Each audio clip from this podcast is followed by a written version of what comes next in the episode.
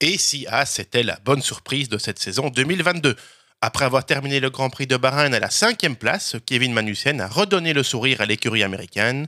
Mais est-ce que cela va durer? On en cause tout de suite et on va causer F1.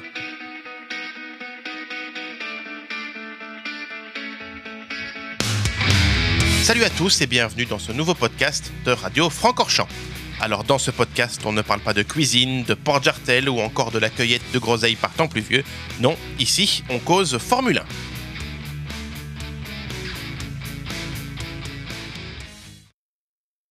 L'écurie Haas est arrivée en F1 en 2016. Déjà connu aux USA dans le championnat NASCAR sous le nom de Stewart Haas Racing, son patron Gene Haas avait des envies de Formule 1.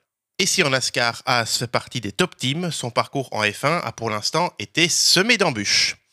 Pour sa première saison en 2016, Haas, qui a opté pour un châssis Dallara et un moteur Ferrari, a fait appel au duo de pilotes Romain Grosjean et Esteban Gutiérrez. Et les débuts en Grand Prix vont faire penser à un véritable conte de fées. Romain Grosjean termine sixième du premier Grand Prix en Australie et cinquième à la course suivante à Bahreïn. Mais la suite de la saison va être plus compliquée. La monoplace souffre de gros problèmes de frein et à part Romain Grosjean qui arrive encore à marquer des points à trois reprises, l'écurie termine le championnat à la huitième position. En 2017 et pour sa deuxième saison en F1, exit Gutiérrez et welcome Kevin Magnussen. Une saison en Dancy où Magnussen et Grosjean arrivent quand même à marquer des points pour l'écurie.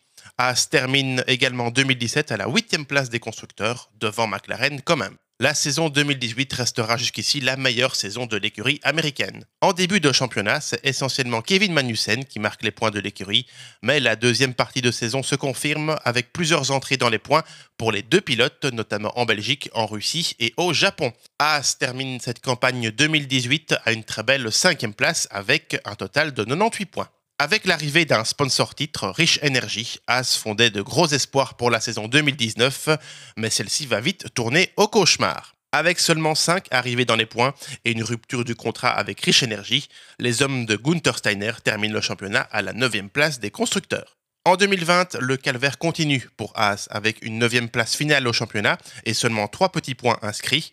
Mais ce qui marquera l'écurie lors de cette saison 2020, c'est sans aucun doute le terrible accident dont est victime Romain Grosjean au départ du Grand Prix de Bahreïn. Tout le monde a les images en tête de Romain Grosjean qui sort de cette as en feu et coupé en deux. Par miracle, le Français s'en sort avec des brûlures aux mains, mais cet accident signe la fin de carrière en F1 du sympathique pilote franco-suisse.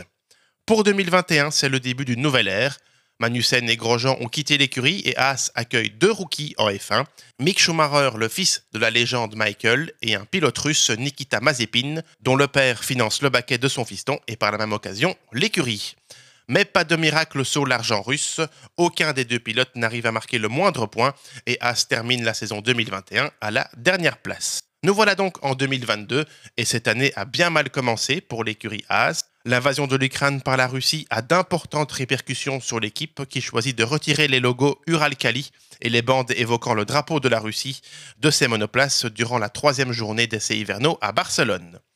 Le 5 mars dernier, Haas seront les contrats liant l'équipe avec son sponsor titre Uralkali et son pilote russe Nikita Mazepin. Il faut donc le remplacer et Gene Haas souhaite faire appel à un pilote expérimenté.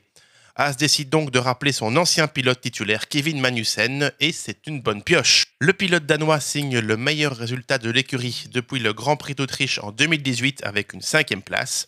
Et mon petit doigt me dit que si Mick Schumacher n'avait pas été accroché par Esteban Ocon lors du premier tour du Grand Prix de Bahreïn, le pilote allemand aurait sûrement marqué des points également. Cette magnifique cinquième place de Magnussen permet à l'écurie américaine de pointer donc à la troisième place du championnat des constructeurs.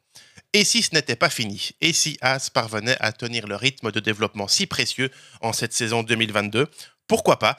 En tout cas pour les deux ou trois prochains Grands Prix, certainement.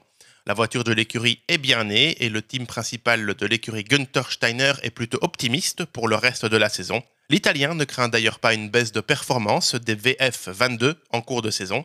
Il pense que la voiture devrait être compétitive partout, à certains endroits plus et à d'autres moins.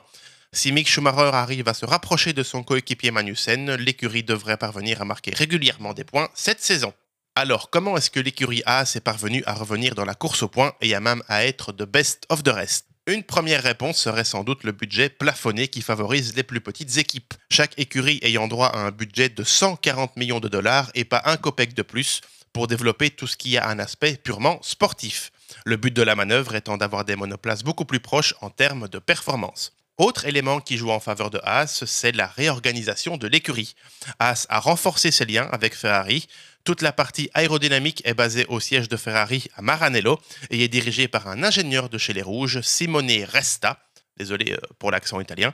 Les monoplaces de chez Haas sont également équipées d'un moteur Ferrari, ce qui pourrait également jouer dans les bonnes performances de l'écurie à Sakir.